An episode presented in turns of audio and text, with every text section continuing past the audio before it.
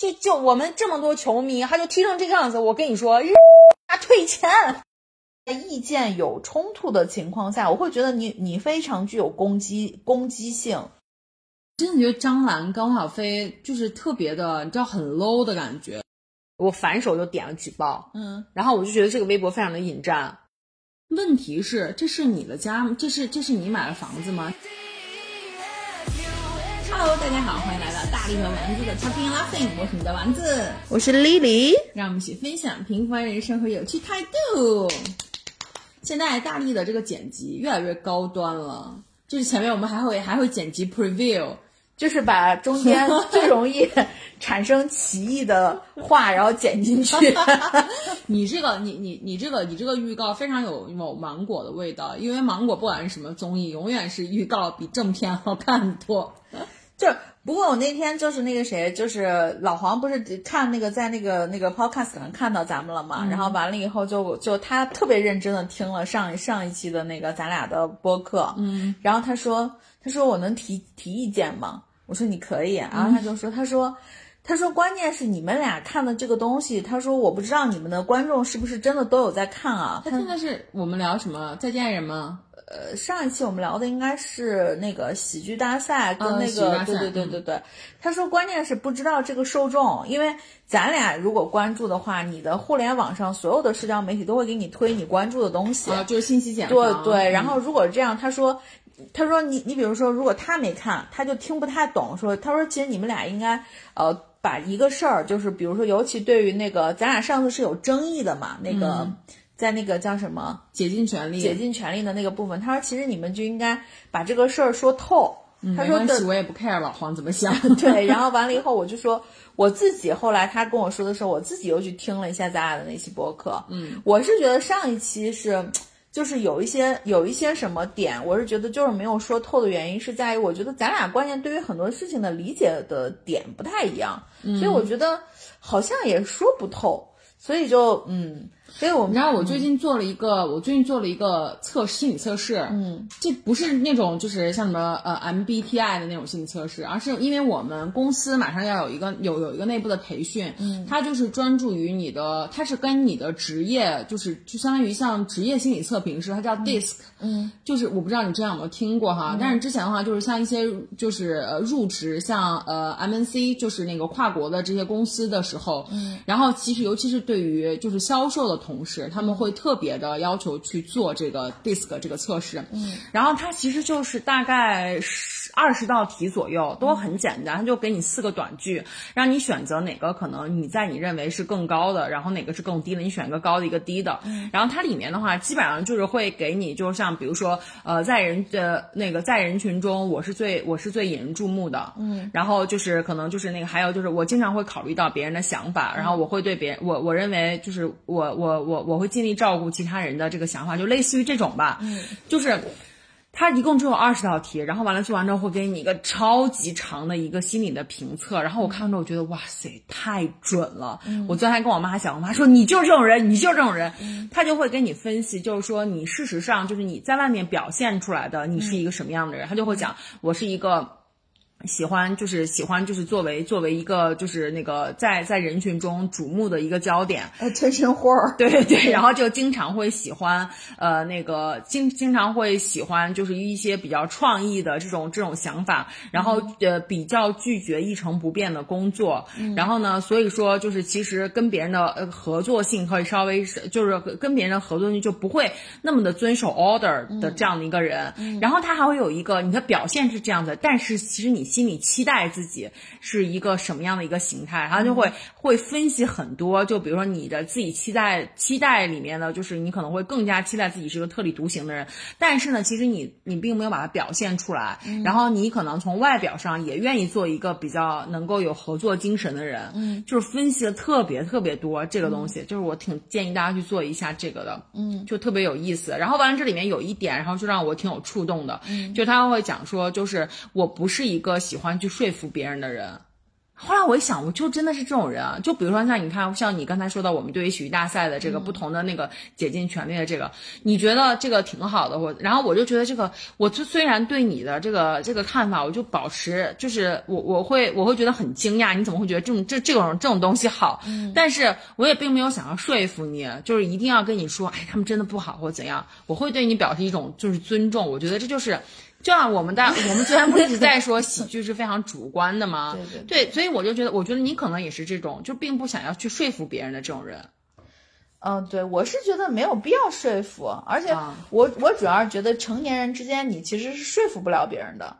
对对，就可能别人即便是比如口头上会会会会那个，就是附和你一下，但心里面还是会坚持对，就就之前蔡康永说的那句话，就是心里就想着说算了吧。嗯，对对对，就是觉得算了吧。就其实我在工作中，我觉得我我觉得我也是这样的一种人。就是如果我一件事情，如果一件事情我老板给我做，给我让我做，就是比如说你是这个项目的 leader 或者怎么样。然后我就我我可以做决定的这方面，我就不会去跟别人商量。嗯，就比如说他让给我我他让我给我们项目起一个名字，嗯，我觉得我这名字起的超级好。然后我老板还跟我说，要不你要不你再想一个，然后发到群里让大家投票什么的。我心里面就默默想，我为什么要投票？我不。嗯，然后我就我就不愿意去做这样的事情。我就觉得我我就觉得这个东西好，我就要坚持，而且这是你给我的权利，我就不想跟别人商量。嗯，我也懒得去说服别人。嗯嗯，那我觉得。就是你刚才的那件事，就是你说起名字这件事情是非常你的一个一个一个表表达，或者说一个表现。但是我我是觉得，呃，我觉得你在就是因为咱俩认识时间非常长，我是觉得你在这个过程里面，其实你有在变，嗯，就是你有在越来越这样子，嗯，就是以前我会觉得，或者说可能是只是在工作上面会更那个什么一些，但是我觉得也没有什么太大的问题。但我是觉得，就是就你刚刚说的，你的那个测试测试出来的那个结果，我是觉得你不是不说服别人，反倒是我觉得在很多，嗯，在。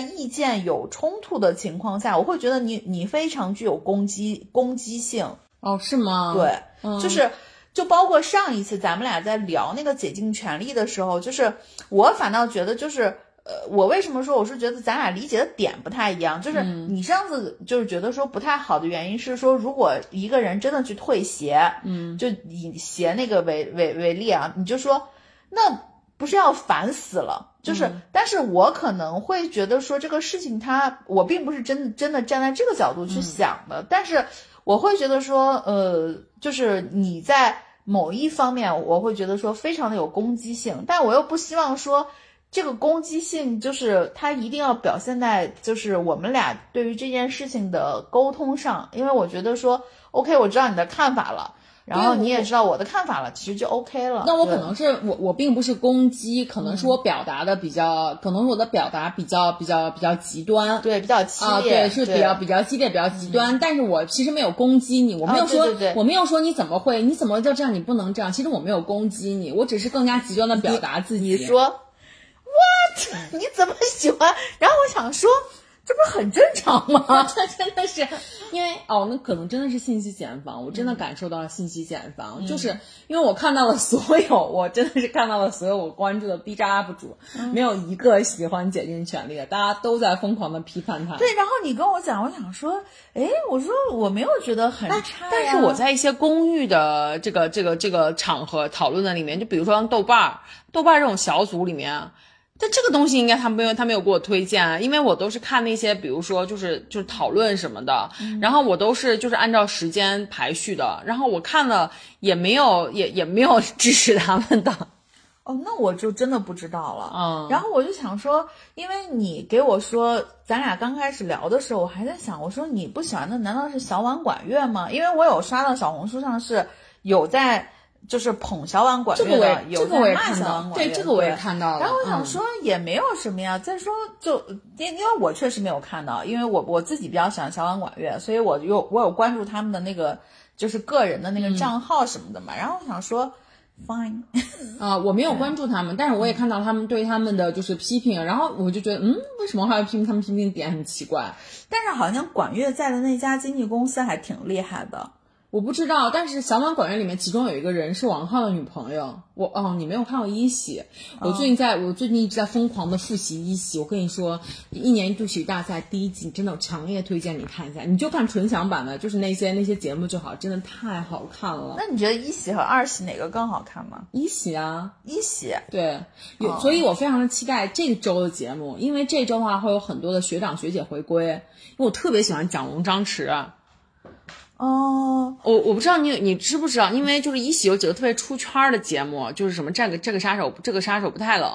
嗯，就是蒋龙张弛的。我是那时候一喜的时候是谁给我推的？我忘了，就是就那一段时间，好像他忽然那个节目就变得很很火嘛，就给我推了一个那个链接是蒋龙的那个，就是在剧本密室里面的对对对，那个跟那个一样，最后一刻。对，然后完了以后，我想说，我就当时看了一下，我就想说点在哪？就我当时因为我只是看了那一段儿，然后完了以后，我就想说点在哪，就也没有觉得怎么样。然后我。然后完了以后，所以所以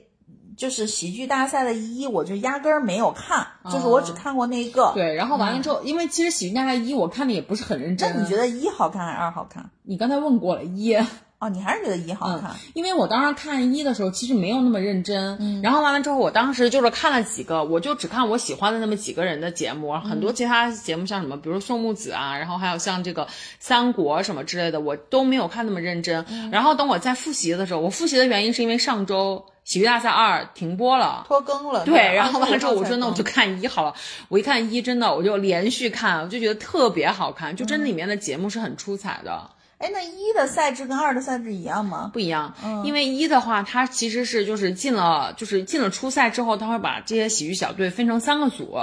然后、哦，战队对啊，分成战队上上上一期赛我还问过你这个，对他分成啊战队，然后后来那个什么，每个战队里面大家大家一共出几个节目，然后几个节目分儿相加，然后最低的可能会有一些淘汰那战队也会有导师吗？有导师，啊就它分三个个，就是因为里面有徐峥、黄渤，还有这个于和伟嘛。嗯然后完了之后我，我还在跟燕飞，因为燕飞也非常喜欢喜剧大嗯赛，然后我们俩在聊，我说为啥今年没有战队了？他就说可能是因为，可能是因为没有那个徐峥来了，然后李诞又不能够作为一个，李诞又不是演员，然后李诞也不能够不太合适啊去作为导师，所以说今年可能就就就就没有这样。然后我还在想，我说为什么徐峥不来呢？然后后来一想，哦，是因为他对他老婆的这件事情。啊，但是其实我我我还就是插一句，我还其实挺喜欢他老婆的，就嗯，就是我觉得他老婆年龄大了，就是因为他跟他老婆就是最开始出现在屏幕上是那个小龙女嘛，猪八戒嘛，嗯那时候我觉得。就那个年年年龄还都会看，但是多多少少觉得有点弱智，就是有一点那个中二吧。然后完了以后，但是后来觉得回回头看，然后包括我看过一个徐峥的采访，我就觉得他那时候拍那个拍那个《春光灿烂猪八戒》，他也是带着一股恨恨去拍的。为啥？嗯你看一下徐峥的那个许志远的那个十三幺采访徐峥，徐峥徐峥在很年轻的时候就得了白玉兰奖，就是一个话剧界很高的一个奖项。哦就他其实也不愿意拍这种，不不不，是因为他那时候得白玉兰奖的时候，他演的都是先锋话剧，不就是别人就会说说你得这个奖，你演的东西根本没人能看得懂。然后他就说，他说我就一定要证明，就说那我也可以演老子能上能下，老就是我也能演那种就就是大俗的东西，因为他之前都是大雅嘛，嗯，然后他就接了那个《春光灿烂猪八戒》，嗯，然后就跟他老婆就一起小龙女什么的，啊，反正话，反正反正反正说回来吧，就是真的很推荐大家，如果有空的话可以复习一下一喜，然后然后就是今这个礼拜的那个呃二喜的话一定要看，就是很多老演员都回归了，然后那个什么蒋龙也蒋龙是跟老师好，然后还跟谁呀、然后完了之后他们都有合作，就是每个演员会回来跟他们合作。啊，然后那个王浩，哎，王浩，王浩也回来了，就是哦，刚才为什么说到王浩，就是因为说的那个谁是谁？王浩跟史策，王浩跟史策他们俩叫好史成双，就是他们是上一季的 CP。史策是哪个史策？史策是哪个史策？哦，不是不是，没事，你说吧。对，然后就是史策长得长长得特别好看一个女生，然后完了之后他们俩其实一直都在演 CP 嘛，然后里面就他们俩在上一季的时候还有徐志胜。徐志胜就是来客串那种的，然后完了之后，他们还演了演演了演了一集节目，就真的挺好看的。然后所以说，就这次他们来的话，就是史策也去，史策是就是跟小婉管乐这次他们合作合作赛，就终于不用再演 CP 了，可能是真 CP。对对，不是是史策去跟那个小婉管乐，然后王浩跟对王浩跟另外的，嗯哦，哎，但是你发现没有，其实所有的这种就是。竞赛类的综艺，它的赛制翻来覆去也就这么这么一些玩法。对呀，就是帮帮唱嘉宾嘛，这就属于对对对对对。嗯啊，不过二十五号也是，我就那天看，我也是说，我说看一下，然后人家就说说那个东西就是没停播，对，停播了。然后就是哎呀，真的是。不过虽然综艺停播了，但是最近的热搜真的是太热闹了，我的天呐！最 近 最近真的应该就是昨天吧，是吧？应该是昨天闹了一整天啊。我们我们今天在录节目的当天呢，是呃是是是呃，我们节目明天就发了，就是周四。我们今天录是周四，明天是周五嘛？对，就是感恩节当天。嗯，感恩节当天，然后就这两天热搜就是就是就台湾卡戴珊，小戴珊，然后就是肯耶意思。对，我觉得汪小峰真的太疯了，他真的汪小菲，他给改名叫汪小峰，我觉得 不是你，我昨天中午就特别有意思，我不是，哎，我是昨天中午给你发的吧？我说张兰快把我笑死了，然后你不是一直在忙，你就没回我，是因为那那个节点刚好汪小菲发了道歉的视频，呃，不是道歉的微博。然后呢，我就打开了那个张兰，张兰刚好在抖音直播卖卖那个酸辣粉还是什么的，然后我就打开了张兰的直播，结果汪小菲刚发嘛，汪小菲是中午十二点四十四发的微博道歉，哦，是不是有人提醒他说兰姐汪小菲，然后认错，然后然后张兰就在那个直播里面骂他怂包，对对，然后老黄就给我截了个汪小菲的那个微博的图发给我，说道歉了。然后完了以后，我一看，我说呀，张兰在直播呢，因为我刚好那会儿要睡午觉嘛，我就开始看。然后张兰就在那儿那个什么，张兰就说，没错啊，这回绝对不道歉。刚开始你知道吗？就是没看手机之前，然后说这回绝对不会道歉的，怎么怎么样说。然后这时候你就看底下的评论就开始，看微博兰姐，看微博兰姐已经道歉了。然后张兰就开始，他你想他那个直播的镜头是直对他的脸，他后面还有个助理拿着产品，然后他的手已经在那个就是。镜头外面就明显是在看手机了，他还给他的另外的助理说：“你你给我找一下，只找一下那个道歉的，让他找过来。”他说：“道什么歉呀？”汪小菲可能就开始发那个微信了，嗯，然后发微信就是怂包，然后就骂了一句，然后后来马上就是汪小菲那个那个微博就删掉了，删了吗？删了，道歉微博删了，删了，就是他骂完那个微博就删了，然后。他骂完之后，他扭过头来，就是中间人毫无剪辑，他扭过头来对着镜头说：“这就是北京男人的格局，这不是怂，这是格局。”然后我就想说，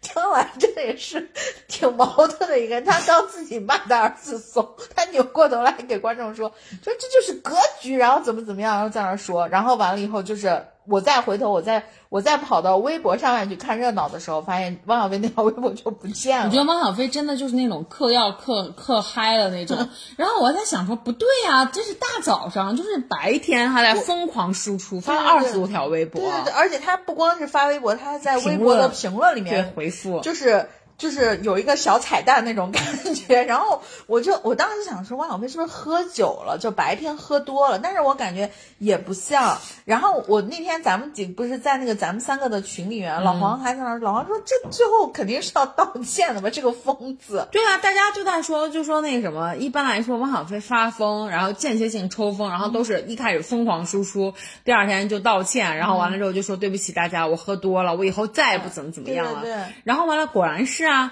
他不是一直都说明天我就去台北，明天我就去台北。我觉得，我觉得台媒真的太有意思了，就台媒真的太好笑了。然后就看他们去，他们还去采访了，就是那个什么什么在露台露台的那个什么露台的什么旅游署还是什么的，采访人家的长官。然后长官说，哦，这个他他来是可以来的呀，但他要申请，然后我们会审批。嗯，但是如果他他说明天会到，那绝对不可能。然后完了之后还放出来，就那个采访。嗯。然后完了之后，不是第二天一早，然后那个《镜周刊》，然后不就发说，早啊小飞搭上飞机了吗？然后就觉得真的是阴阳怪气，我真的太喜欢台媒了。关键是这次就是你看，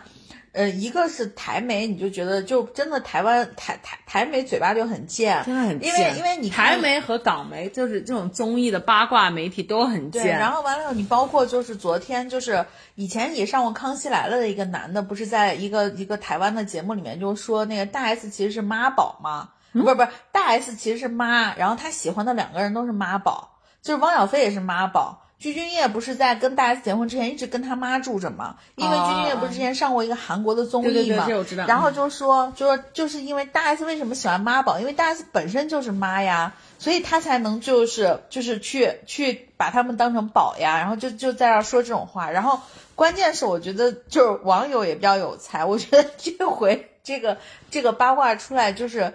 最有看点的就是张兰跟。跟那个那个小梅小梅对，然后就就我就觉得网友写的就是他们俩，一个是什么之前在刷盘子，然后又是要做做起来俏江南什么的，另外一个就是离婚之后带着什么三个女儿闯荡台湾娱乐圈多少年什么的，然后你就觉得说。确实是两个厉害的女人，但我不得不说，就是其实你从这个表上表表象来看啊，就是给大家给大家呈现出来这个，我真的觉得张兰跟汪小菲就是特别的，你知道很 low 的感觉，就是从他们的这种发言，你看汪小菲发那种话，为什么觉得他喝多了？因为那个很多话都不通顺，嗯，然后有很多的错别字，然后你看完前面你就不知道他在说什么，然后然后昨天很很搞笑的那个，他不是他的那个微博里面最多的一个字就是别逼逼，别逼逼。嗯，然后完了台媒，然后就有人截图说别逼逼是什么意思，然后还分析了半天。然后，但是我我是觉得你先说。啊，嗯，然后就是包括像包括像张兰，然后就是就是说的那些话，你就会觉得，就像你说的，张兰真的是就是转，她无缝切换很多面孔，嗯，在刚骂过儿子怂，转身就就为了卖货，就说这就是格局什么，就是。信口雌黄，然后你完全就觉得他说话就是没有任何的可信度。关键是你看没看张兰？就是前两天，就是就是他一直不是在在那个就是嘲讽，就是可能就是台湾卡戴珊这家嘛。嗯。他不是卖那个绿茶，他卖绿茶和卤蛋的那个套套餐。好无聊啊！然后他就卖绿茶，然后卖卤蛋，然后完了他他嘴里 叼了一根绳子，把那个卤蛋就这样给就是。拿绳子这样一一拉，不是那个卤蛋就跟切开了一样的吗？他说切卤蛋根本不用倒。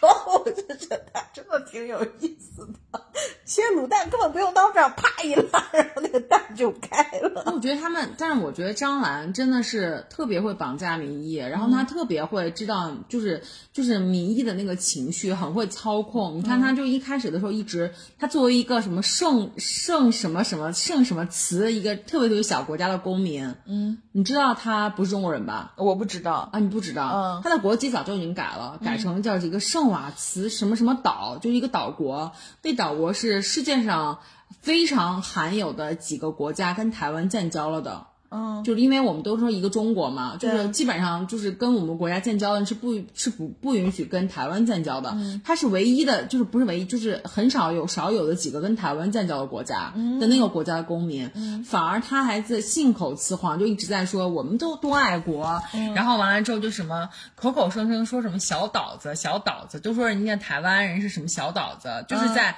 就是在就你知道就是在操控民意。嗯。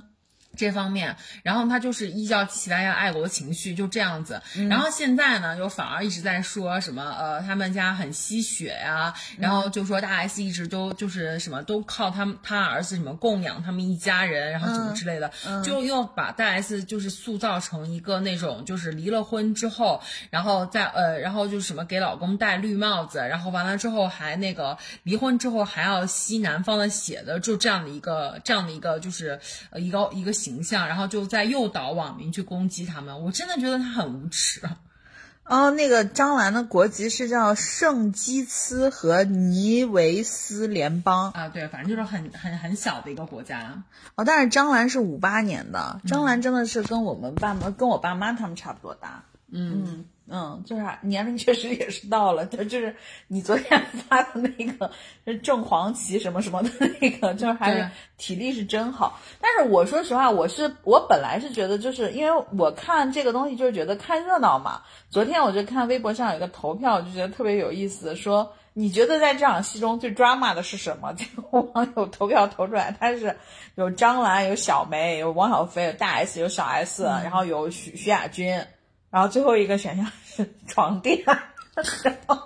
然后说我也投了一下，我也投床垫嘛，就说床垫投票投的巨高，你知道吗？然后再加上今天早上还是还是昨天晚上，反正就说那个床垫不是被搬出来了嘛，就大 S 说说是我把那个东西还给你，然后搬出来说后来就考古了一下，还是去把那个床垫拆了，说不是那个说的是。几百万的那个床垫，不是两百万，而只是有两万。嗯，对，说不是那个床垫，但是也不太清楚是是怎么回事儿。因为我说实话，我觉得就是包括就是从昨天开始看看这个热闹，然后再加上这两天看到很多的，就是就是考古的一些考古的一些那个就是呃八卦或者娱乐的这种博主发的，我觉得有的时候可能。啊，只是觉得有有点直给吧，就那个母子俩，就是汪小菲和张兰。但是我是觉得大 S 和小 S 这边，就是在娱乐圈时间长了嘛，多多少少他们的这个方式什么的，还是还是挺能预见到的。就是相对来说表现的是比较，就是用用现在微博上的话说，还是比较体面的。但是，嗯，你说在这个过程里面，包括就是我看了一下，就是很多之前。呃，一些八卦的账号写的一些来龙去脉啊什么的，我觉得这种事情，嗯，就像很多人说的，说那如果是你这样子的话，你也没必要说，如果都是为了孩子好，你没有必要说，呃，我是就是后面怎么怎么地这种，就是我觉得这个事儿就真的是应该都有问题，就都烂，就说白了，我是觉得都烂。嗯，至于他们。至于他们自己在家里面究竟是怎么样，我不做评价，我不，我我我我不站，我不站谁。然后，因为他们去毕竟是家务事情，但是这件事情的导火索，我觉得汪小菲是非常没有道理的。嗯，就是我今天看了一个律师发的一个发发了一篇发了一篇，就对这个事情的分析，我觉得律师说的非常对啊。就是你这个事情的导火索，就是你自己汪小菲你自己去提写的这个协议，离婚协议。你你你这是有法律效益的，嗯，你自己不愿意执行，不管是怎么着，你自己不执行，然后然后完了别人申请强制执行，在这个法律上面就是占理的嘛。对呀，我觉得这事儿没有任何东西好说的呀，反而他们自己就是信口雌黄的一些话，说的是什么那个大 S 住着他买的他买的家，他装修的房子，然后又怎么样，还让他来交钱。问题是，这是你的家吗？这是这是你买的房子吗？这是现在你们结婚以内是婚内财产，然后离婚的时候是分给人家的，就是你分给大 S 的时候，这就是大 S 自己的房产和他自己的财产。你这就就算是你说就是那个鞠婧祎是吃软饭或者怎么着，那都是人家那那也是那也是吃大 S 的软饭，跟你王小飞没有任何的关系。所以我觉得他说的这些话就是完全没有道理啊。所以我觉得有有一些人分析了之后，就网友在底下评论的，我觉得就挺对。他就是因为那时候可能是被知道他自己不是也有那个叫张颖颖还是什么的那个女的嘛。所以心怀愧疚，签了一个就是超高的一个，我不管他，就是不管他这个离婚协议是高还是低，就是你你之前觉得高了，然后现在又呃之前觉得可以，现在又觉得高了怎么样？不管是怎么着，但是这东西是你自己愿意要签的。而且我看了一下，就是那个其实当时大 S 是不是协议自己在下面私下里签的离婚协议，而是起诉他是起诉离婚的，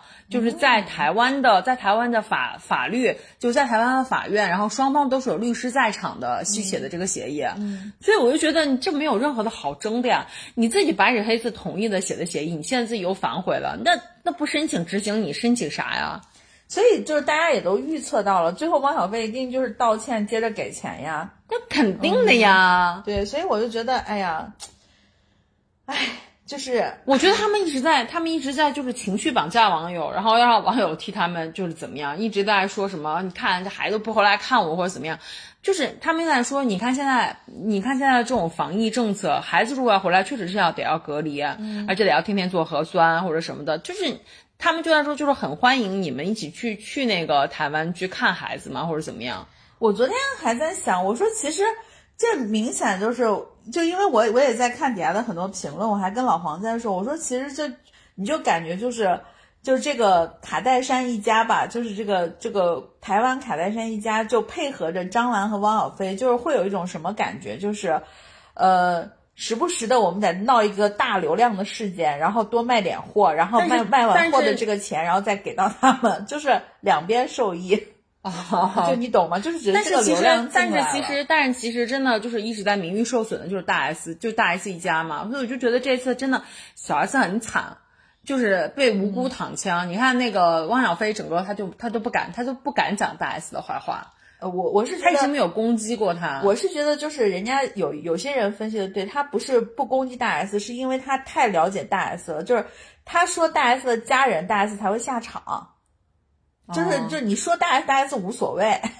对，就是以他的那个就是日常做事的那个风格来说，就是他无所谓，你随便说，对吧？我不理你。但是问题是一旦他说他的家人，大 S 就属于那种就是就会觉得说说他妈或者说他妹什么的就不 OK。但是这次你看，他就一直是就是在说小 S 怎么怎么样，对对对，就包括小 S 的老公怎么怎么样。但我觉得就是他说小 S 和她老公这个，我觉得就确实是不 OK，因为。都什么年代了，她老就是不管小 S 她老公有没有真的出轨啊，她老公出轨那是人家家的事情啊。不是，关键她老公出轨。也不是小 S 的错呀，对啊，对，就是我觉得这个东西你就不要再加在女性身上了。而且而且你知道，就是因为他的因因为就是汪小菲的这种就是这种非常非常非常下贱的非常下流的这种这种这种操作，然后导致小 S 的小 S 的女儿，小小 S 三个女儿在那个什么在 ins 上面，然后被很多人攻击，嗯。就是我就觉得这个真的是完全没有道理，很多人都在都都都都都在攻击呃攻击那个小 S 的女儿，就是说的很难听，然后就说什么让你的光头让你的光让你。让你的光头姨父，然后对，让你的光是刚才在算，应该叫他对对对，然后什么让让让你的光头姨父，然后就是什么那个管管你妈，然后别让他老老老吃什么，就是这种呃那个安眠药什么之类的，就说的非常难听。他的那三三个女儿都还没成年，嗯，就是无妄无妄之灾，嗯嗯，哎呦，反正我是今天看微博的时候，就说他二女儿今天过生日还是什么的，对对对，就说小 S 发了视频还是之类。但我觉得这种事情就是，就是不要回应。就是大 S 作为这个出面的人，然后就是发了一个嗯所谓的体面的这种就是就是声明，然后小 S 他们不回应，其实也就过去了。该给的钱该给到给到，那是你在维权嘛？那我觉得这其实也不是这种像这种，我觉得这这种就是离婚之后的前夫，这种真的很恶心。就是每隔每隔他上一次发疯是八个月以前，是网友算的。啊，八个月以前，那上一次发疯是为啥事儿呢？就是说什么我呃什么我不想让我的孩子叫别人爸爸什么之类的，就是那种就是那那时候大 S 已经跟那个大 S 结婚啊，好像是大 S 已经宣布结婚的时候哦，嗯，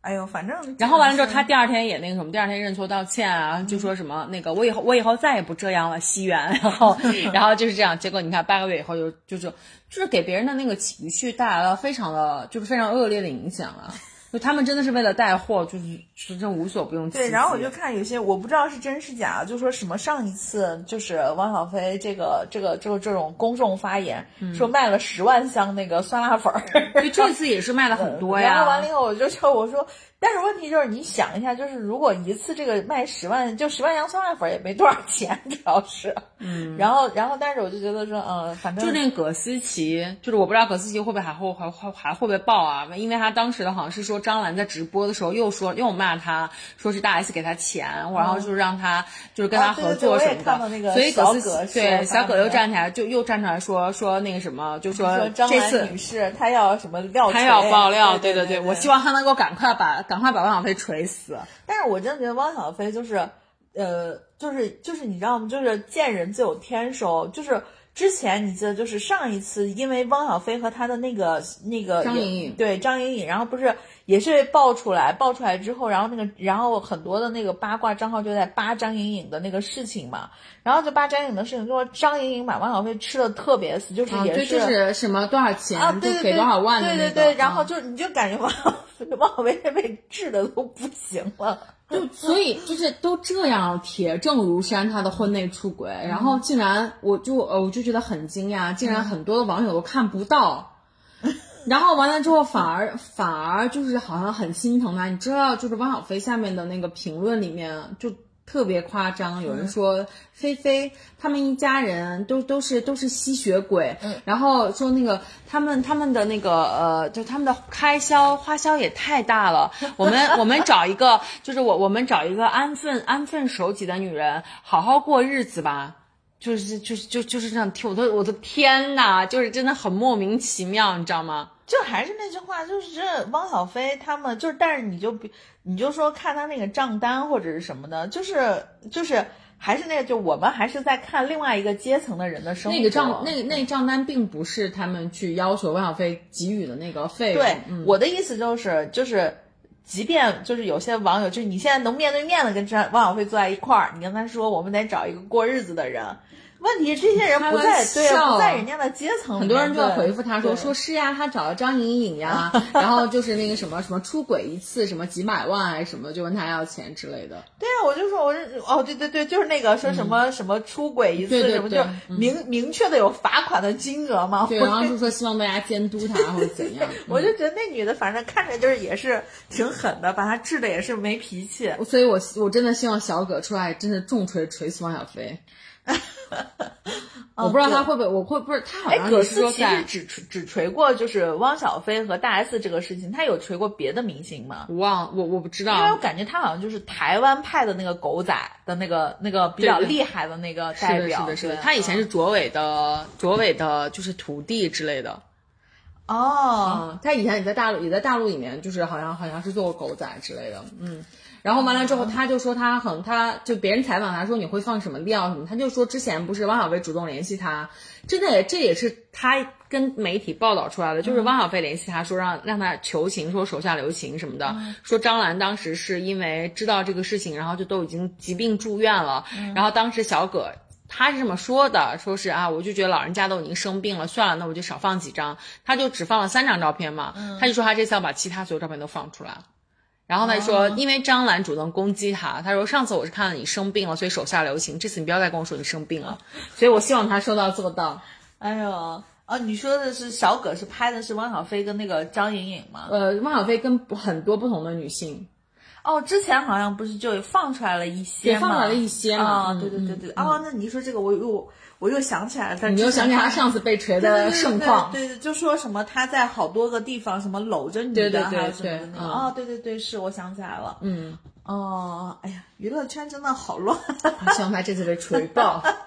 娱乐圈真的好，但是最近这几天那个热搜还有一个就是上个礼拜那个开幕的世界杯。啊、嗯，对，就上上次咱俩还在聊那个世界杯的吉祥物嘛，然后后来就发现这个礼拜发现它有一个新名字叫馄饨皮儿还是饺子皮儿，对对对，大家都叫它馄饨皮儿。然后完了之后，那个还有那个沙特王子嘛，哎，不是沙特，呃，那个那个呃，卡塔尔的王子，对真的跟那个跟真的跟那个馄饨皮儿特别特别像真。的。然后不是就说那个卡塔尔的王子中间应该是开幕赛就输了，是不是？。对，然后说开幕赛输的时候，因为那个王子他们不是有一个观赛区嘛，嗯就说那个反正就是会有那个现场的，不是网友就是拍过去那片白白的。然后那个观赛区的王子每一个都有超能力，但是都没用，你知道吗？然后对，然后完了之后，大家的配图就是我都花这么多钱了，就这。对，就这，然后你就给我输这个，然后我就觉得说，哎，还是挺有趣的。然啊，后我不得不说，这届的世界杯真的就是爆爆冷，爆冷是这届世界杯的主题。我的妈呀！就是其实我没有看，你看比赛了吗？我一场都没看啊，然后我因为那个比赛是晚上零点。no no no，他晚上六点就有。哦，对，就是你头一天看的那个观赛的日程是当天晚上六点就有，对，还是第二天晚上？第二天的晚上六点？就是比赛嘛，比赛就是就是他只有当天就是那个揭幕战的时候是零点钟，然后零点呃揭幕战那天是零点三点是有，但是其实现在到就是 routine 的这种这种这种比赛小组赛的时候，它就是六点钟也有七点，就是有有六点也有七点的，然后还有十一呃九点晚上九点的，当然也有零点和三点的，就是有很多场嘛。然后我就昨天一场都没看过。对，然后完了之后我就我我现在是不会绝对不会为这个去熬夜的。然后我昨天刚好一看看到了，哎，九点钟有我喜欢的德国队的比赛，然后我昨天就看了一场德国队比赛，没把我气死。我我是我是昨天晚上结束。然后今天早上起来看朋友圈，就一片哀嚎，也不能说哀嚎，反正就就是刷屏了。那我看到了很多哀嚎，都是世界杯的内容。就我看到了两种两两种论调，一种是德国的球迷，然后就一直在就是哀鸿遍野，大家都都在都在就是很伤心；还有另外一种是在骂国足，然后就说你看看人家日本，对，然后人家就是说说。现在就说韩国队的压力很大嘛，嗯，就说因为这个这个亚洲的足球崛起了，对对对，哎，好像今晚是韩国，对他们就说韩国队的压力应该非常的大，然后就说日本现在的那，包括有一些可能就是我朋友圈会有一些，比如说假球假球迷可能都在说自己买足彩这个事儿，然后完了以后就说错失了这个海边的大别野，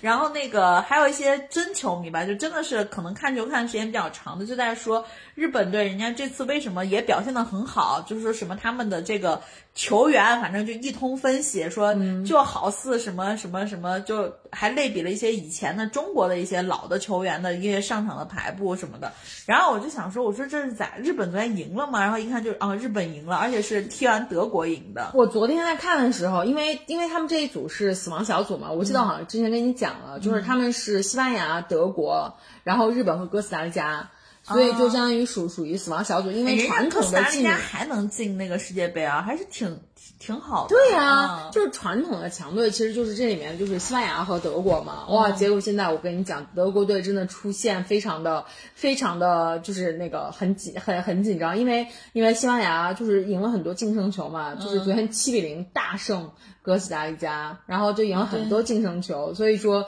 德国队真的有点危险了。嗯，反正我今天早上看朋友圈，有人发了一张图，是以前的德国队队长的那个克劳斯，你记得吧？呃，对，你是说克洛泽吧？哦，克洛泽。然后他那底下就是我不知道是网友配的还是谁，就说德国队连脸都不要了，还怕什么？就是这种的。就其实还好了，就是因为德国队去年的世界杯表现非常差，然后他们去年就是被就是被韩国淘汰的。然后，呃，不是去年上一届世界杯啊，就是被韩国淘汰，就表现很差。然后当时就在说德国队可能就是已经到了青青黄不接的这个这个阶段了嘛。然后所以说今年的话，其实德国队有很多非常年轻的球员，像昨天上场有十七岁的、十八岁的那些非常年轻的球员。然后完了之后，在但是他们其实踢的。真的踢得不好，然后我昨天看那场比赛的时候，就发现就是日本队赢的应该特别勤奋，体力特别好，因为德国队的那些球员都一米九几。因为德国队传统他们就是投球很厉害嘛，对，所以以前我在看，对，以前我在看德国队的时候，他们都是那种就是那个那个打的是那种防守反击，就是高空球的那种的。对。然后后来时候德国队全胜的时候，就是他们那那得世界冠军的那那那一段时间，就他们脚下的球脚下的这个就是那个脚法非常的细腻，就是很贴近于西班牙的这种，再加上他们有身体就无敌了。嗯。然后结果到现在的话，就是德国队身体还是非常的厉害，身体素质。嗯。那争个争。投球哇，对，德日本队根本争不过人家。你想，日本队亚洲人群本来就比较低嘛，再加上日本本来就不高，然后属于亚洲里面还比较低的，所以头球根本争不过。但是他们真的好勤奋，就是全场跑，逼的逼抢特别激烈。然后你就觉得，就你就就感，你用特别大大高个的那个德德国队的后防，就是就都没有人家，就人家就就上去拼抢，你然后就抢过了。嗯，然后我就觉得哇。日本队真的是赢的，赢的就很很有道理，你知道吗？日本人现在是亚洲的平均身高最高的国家啊？是吗？我错了，我道歉。啊，不过不过你要是说起来这个的话，西班牙西班牙以前有一个长得特别帅的球员叫劳尔还是什么金童劳尔？对对对。然后今天好像也有那个，今天好像也有那个，昨天反正我今早上起来看了很多微博嘛，也是说西班牙队就是有有有很帅的球员嗯。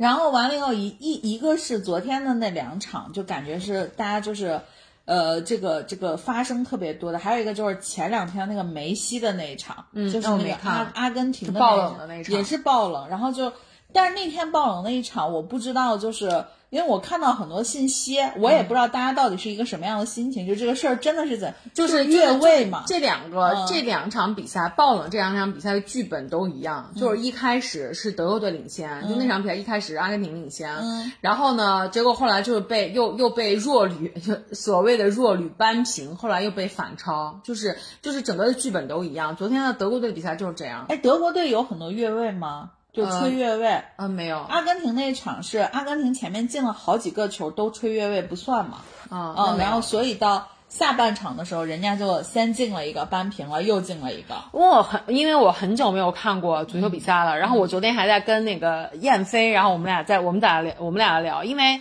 他也是德国队球迷，嗯，他以前他以前特别喜欢拜仁嘛，然后我是我是就是我也蛮喜欢拜仁的，然后我也挺喜欢德国足足德国国家队的，然后昨天我们俩就在聊，然后完了之后他也是佛系看球了，就是现在也没有那么喜欢，然后我就跟他讲。我说我说现在的这个这个这个这个呃足球赛好好高端啊，就是那个你知道人家现在的 VR 的那个判罚特别准，然后就场上的那个主教练主裁，然后就主裁，然后在判罚之后都说要等一下，等一下那个我们再 VR 回放一下，就是避免了很多这种误判或者什么的，所以越位什么的，就是人家就明显就能看出来，就是 VR 非常的现在非常的精准，所以就不会有那么多问就就有问题的判罚了。嗯，梅西得多大了？三十七岁，哎，三十六岁好像是，哎，他好像是三十六，反正他跟 C 罗一个是三十六岁，一个是三十，一个三十四岁吧，好像反正都挺挺大的了。C 罗也来了吗？来了呀，呃，葡萄牙队今天晚上，今天晚上是、是首秀。那我只能说，人家欧洲的一些就老牌的所谓的劲旅，还是至少人家能进世界杯的这个圈儿的。没有，意大利就没进，哦，意大利没进啊。对，意大利今年没有进，没有进入决赛，嗯，哦也是也是爆冷了。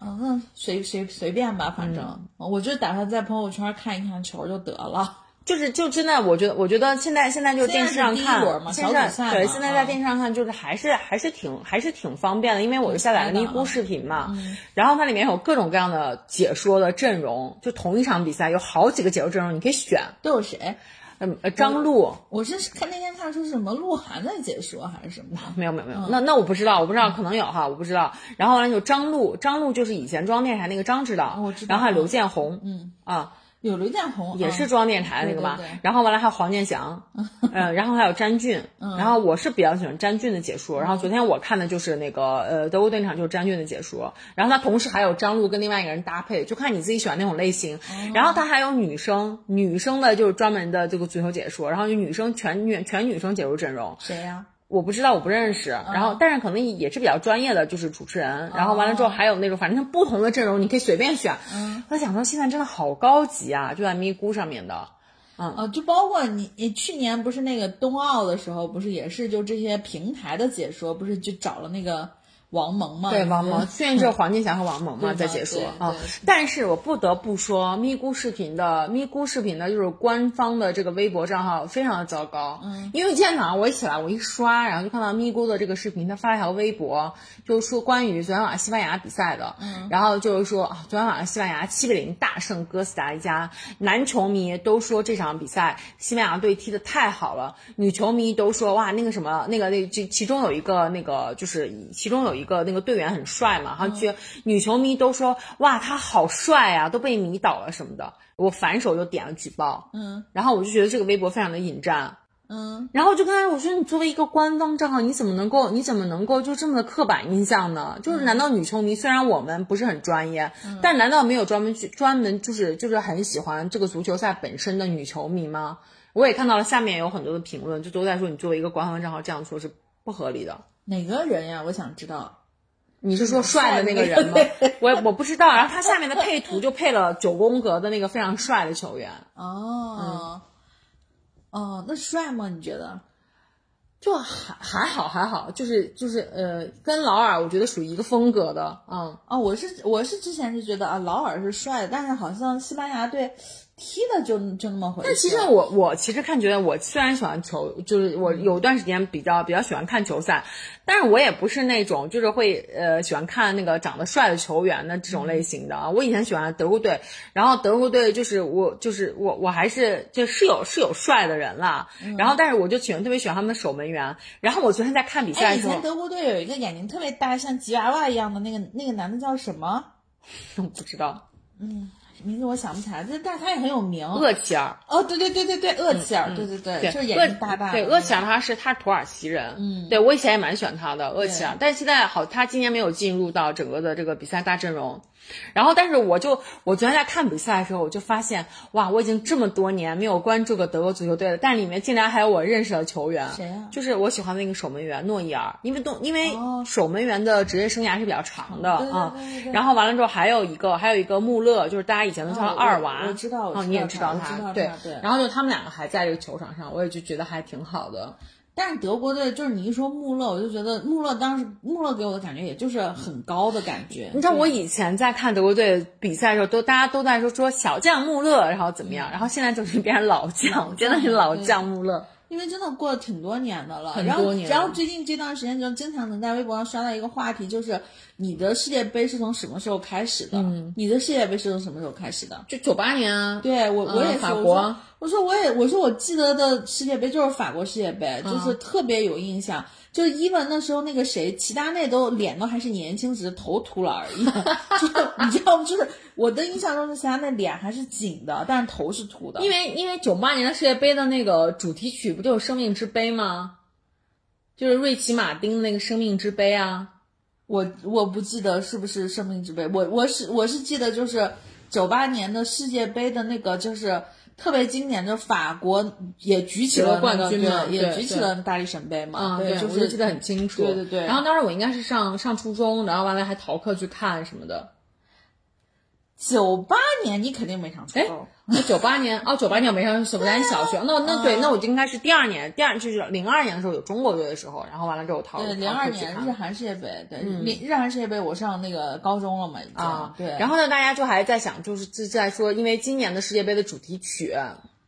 然后就说不好听，然后就那我我是看了，我都没有听其实，然后就说没有没有以前的世界杯的那个主题曲那么经典，因为以前的世界杯就是大家比较熟悉，就夏奇拉那个哇卡哇卡，南非世界杯，对，然后就还有像那个就是生命之杯嘛，就都很好听，其实也就这两首，我感觉是传唱度特别高的。嗯嗯，然后日韩日世界杯我都没记得是那个主题曲是什么。韩日世界杯我唯一记得就是韩国队的韩国人的那个应援，就是他们什么的啪啪啪啪啪大民国，就你记这个吧，就是就韩国队那个应援。但是南非世界杯大家也很印象，就呜呜祖拉，就是全场都在吹那个哦，对那个呜呜的那个，对对对对对。然后然后那是零六年是韩日世界杯，02零二年韩日，零六年是南非。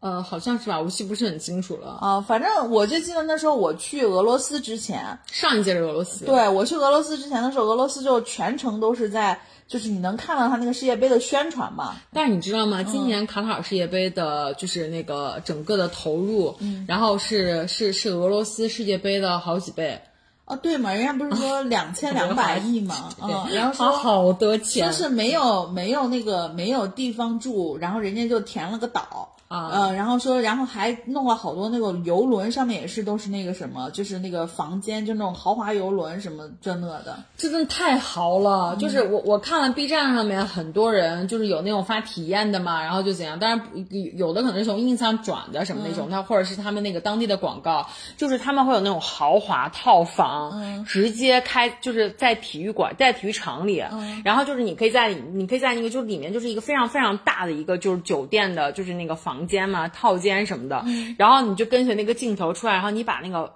阳台门一打开，直接就是外面就是球场，嗯，然后你就你就相当于在那个就是一个一个球场的最顶层的包间里面，哦就是那样去看，哇，太爽了！我是我是那天我是那天看那个什么，就是我是觉得现在可能呃就是。去真的去看世界杯的人还挺多的，或者说是啊对是挺多的很多博主去对对对。然后我是关注了一个不是日，就是留学在日本的吧，一个女生，一个一个中国的女生的一个博主，然后她我不知道是跟那个百威的啤酒是有一些合作还是什么的，然后她就是去呃就是百威的那样去了嘛，去了以后呢，就是她就是呃看了那个阿根廷那一场，嗯，他阿根廷那一场之前他还在门口，就是门口不是摆着大力神杯，他们都可以留影什么的，然后他还买了阿根廷的那个队服，然后进去了，进去了以后不是那天那场爆冷了嘛，对，然后他进去之前他拍的视频，他说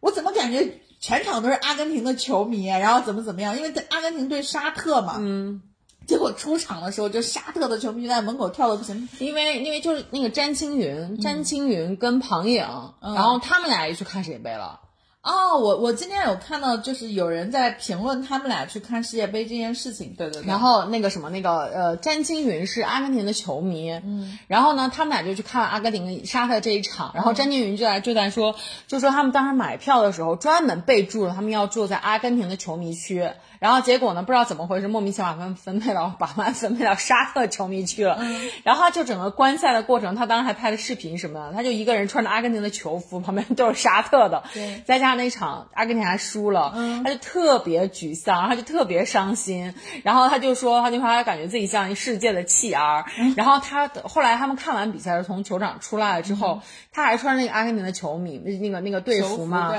然后就会有很多沙特的那个球迷就过来跟他说：“I'm sorry。” sorry，然后就特别高兴在他面前跳舞，然后他就觉得为什么要这样扎心？对，然后那个就是我看的那个博主，因为他也他也是阿根廷的球迷，嗯，他出来以后他说。我刚进场的时候，分明一件绿色的都没看见。他说他们是不是都买了两件队服？然后就是在他们的那个阿根廷的球迷，就是看球的这个区域，不是也有那个会有一些沙特的这种球迷嘛？然后完了以后，就快输的时候，就是等于还没有结束的时候，把衣服都换掉了。没有，然后那个沙特的球迷在旁边就说说。梅西又能怎么样？你知道吗？就在那说，然后完了以后，你就看，就但是你能能整体的感觉到那个世界杯的现场的那个气氛还是非常好的。对，所以我就在想，我就我想我为什么要看世界杯，就是其实我并没有很就是那么大的就是支持我我有什么我自己想支持的主队，我们其实不是，其实我就是想感受感受世界人民的欢乐。你知道，现在我们没有办法感受这种欢乐，就只能通过这种 就通过这种体育赛事，然后感受一下别人的欢乐。我就觉得也也。也也挺好的吧？对，然后完了以后，我是我是今天还看了一个，就是一个男生的博主，就是他看了日本的那一场，嗯，然后他就他就拍 vlog 的时候，他大哭，然后大哭的点就在于，他就可能在说这个国足什么时候就是也能就怎么怎么，你要就是带着那种嗯。恨铁不成钢的惋惜吧之类的，然后我就关掉了，我想说。就好好 enjoy 呀，就干嘛呀？所以我觉得挺好的这点，就是你知道，就是那个那个那个退钱哥，你知道吗？我不知道啊，你不知道这个事情？我有看到退钱哥的这个词条，但我不知道是谁。对啊。就是退钱哥，我我我私以为，我觉得他应该是一个，他应该是西安球迷，嗯，因为当时呢，就是呃，在在很多年以前，国足的世界杯的入选预选赛的时候，然后呢，就是我们陕西，因为陕西其实足球氛围非常浓郁，嗯，对对，然后当时在出足球摇滚和地下说唱，对对，在那个在那个就是那个那个那个那个体育场，在我们的朱雀体育场，嗯，然后当时举办了一场，就是就是相当于国足生。死攸关的一场世界杯的预选预选赛的小组赛，嗯，然后当时踢的非常弱弱旅吧，好像是叙利亚还是谁，反正就蛮弱的。然后结果国足大败，嗯，然后结果当时呢，就是那个就是那个曹艺文，然后今年也去了，也就是一个一个主持人，体育台的一个主持人。然后因为他们是电视台嘛，肯定还是要。以鼓励和激励为主，就那场比赛结束之后，他是在朱雀朱雀体育场的门口去主持，他就在说，他就说，虽然今天我们的就是这这场这场球赛就是我我们失败了，但是我们还是能够看到非常多的中国队的球迷，然后一起来支持支持我们，然后他就开开始在开始找说，那我们那我们就采访一位吧，然后就在采访旁边的人，然后就说 就说，我大概理解到了，后面他采访的还不是退钱哥，他在。采访了一个人，就那个人就就说就说那个你以后还会支持就是中国队吗？然后那个人就说不会了，就是就是他说那我们还有希望的。然后他就说有什么希望呀？他说不都已经说的是说两场吗对呀、嗯说都已经说说两场了，难道难道后面能能连赢三场？因为连赢三场才能够出现现嘛嗯说难道能连赢三场吗？几乎不可能了。就那个人还是比较比较就是非常沮丧的情绪，然后这个时候退贤哥就拨开众人，就拨开众人就说。有什么希望啊？有什么希望？根本就没希望了！我跟你说，就就我们这么多球迷，他就踢成这个样子。我跟你说，日你妈退钱！然后，真的 哦，我就看到，就是我今天看到那个退钱哥的词他，非常的非常的就是你知道，一看就是真真的真球迷，头上是系的那个国足的那个红的那个带，嗯然后身上穿的是国旗，还是那个、还是就是那个就是那个国家队的那个队服嘛，就特别激动，就是说日你妈退钱。然后后来就他这句话就变成了你知道就变成非常著名的一个词条，特别有趣。然后当时曹一文就。非常的尴尬，你知道吗？然后就把赶快把话筒收回来，就说就说我们能够理解大家的情绪，然后就说，但是呢，我们还是有很多的球迷，就是我们还要给他们爱，给他们鼓励，就开始打圆场。然后这个时候呢，又有一位非常年轻的一个。一个年轻的球迷，然后就看起来大学生的样子。然后呢，曹一文又问他，然后就说：“那个，我想问问，就是你，你，你，你还会支持，你还会支持我们的国足吗？”然后就那个大学生可能就可能就觉得，呃，不能让主持人太尴尬。然后大学生就说。我会支持的，我我不管怎么样，我一定会支持我们的国家队，我相信他一定会变好的。说完了之后，立刻你知道，转身就离开了主持人的视线，然后就就就到了那个球迷的人人群中，然后曹一文就赶快就接了这个楼梯，然后就一直在说这个借这个顺着这个台阶儿就借坡下驴了，然后就说哦是的，我们就特别感动，然后怎么样，然后就听着那个背景音，然后就那个年轻人就学生不是就走进人群了嘛，然后就听见那个背景音就还说别打别打了，然后然后就是说就说那个有知情人士就说那个年轻的那个球迷进了球球迷之后被打了。然后就非常的有趣，呃，不过我是觉得就是，所以人家不是之前就管西安的那个朱雀叫圣朱雀吗？因为因为西安的球迷真的就是球迷氛围，以前的看球氛围特别好，然后还有就是好像后来还就是有有有这个时候球迷的那个骚乱还是怎么样，对对对所以后来才把那个朱雀给取消了，就是不让它变成那个主场，嗯啊，就是还这样，因为因为球迷太热情了。所以其实我我我我后来就觉得，我一直觉得退贤哥可能就是西安的球迷，然后就退贤哥也就代表我们西安也去了这个卡塔尔 反正哦，退钱哥也去了吗？去了，对他也是就是被赞助，呃，他他是自己花钱的，哦他好像他后来采访出来，他说他花了十万，好像是去看球，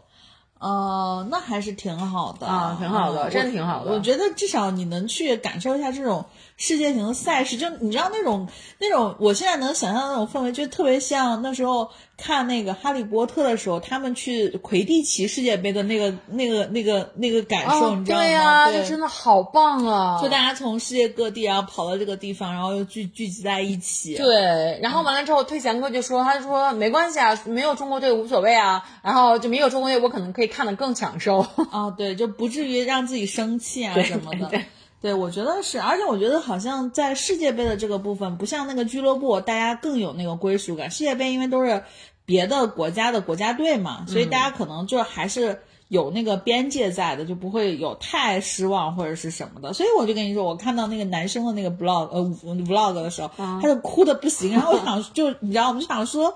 哭啥嘛？对呀、中国队肯定没希望啊，就不用再哭了。对呀、就是国足还是得嗯好好久呢，对吧？嗯，是的。行，那我们看一下我们我们现在录了多久了？一个小时了，嗯，那我们今天就先聊到这儿吧。反正今天也感恩节，对啊，感恩节，我我看河马有卖那个，河马有卖那个火鸡腿的，没有火鸡本人，但是有火鸡腿，真的很大。就想起来了 Joy，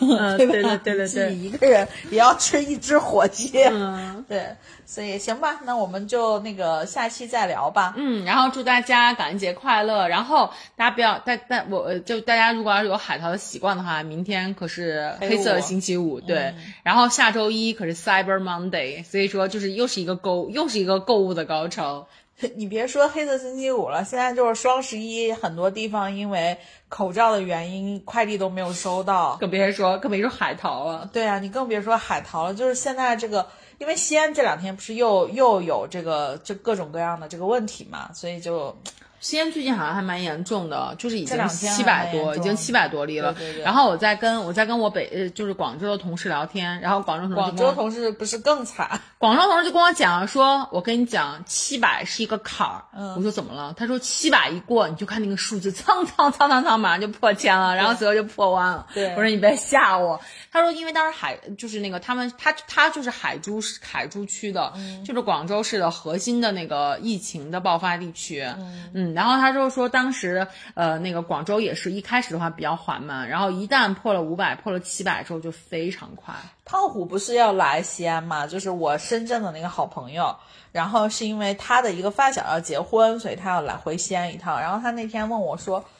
他说我现在去西安需要隔离吗？”我说：“你，我说你可能得问。我说你打算从哪儿来？”他说：“我打算从广州来。”我说：“从广州来，你觉得需不需要隔离？” 然后完了以后，他问了一下，发现。他现在如果是来西安，可能不好说，但是他如果从西安回深圳是要隔离的。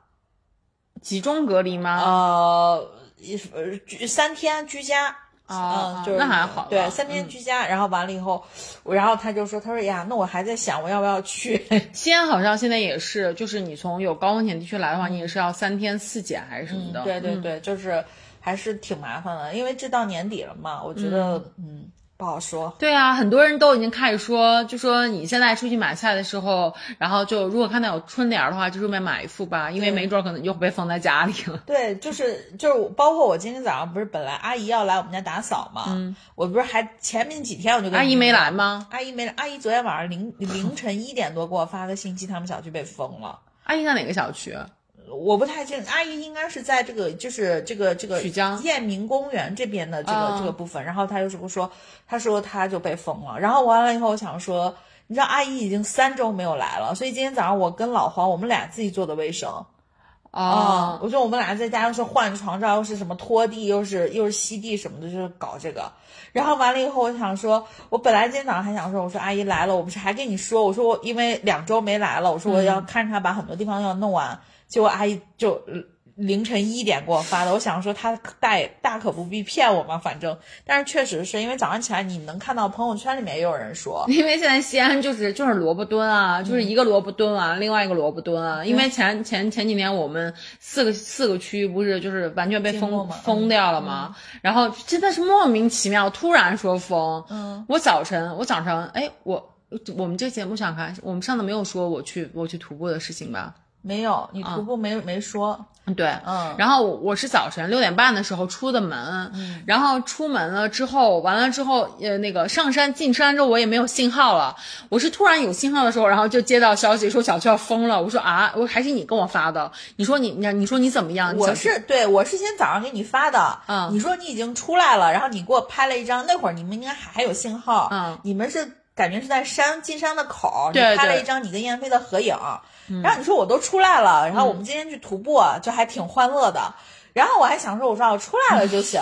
然后结果等你下山晚上回来的时候，你说啊，我们小区就不让不让对对，因为那个时候我都什么都不知道，然后完了中间就我们业就是我们我们那个管家给我打电话了，还给我打电话，然后我还没接到，然后后来我想说，哎，我说是发生什么事儿了？然后我才一看，就我们整个小区都被封掉了。我想说，幸好我在外面，然后因为我们家什么都没有，嗯。然后幸幸好我在外面，我在回家之前，然后就去了一趟去对去买了点东西，但是盒马已经完全就被买空了，什么都没有了。哎，这不过现在我觉得好一点，就是现在它没有那个时长，没有问号，嗯，时长老是反正三天三天三天的这种，就它有一个小的单位在这儿，就是三天现在已经是一个单位了。所以我现我真的是觉得，就是现在有孩子的家里面，就那些家长真的很惨，特别可怜，因为他们，你知道我们小区第二天的时候解不解封我都不知道，因为但我就无所谓了，我想反正反正我第二天早上就睡醒之后我再看喽。但是很多家长熬到晚上半夜十二点，就一直在等那个，就是要不要上学。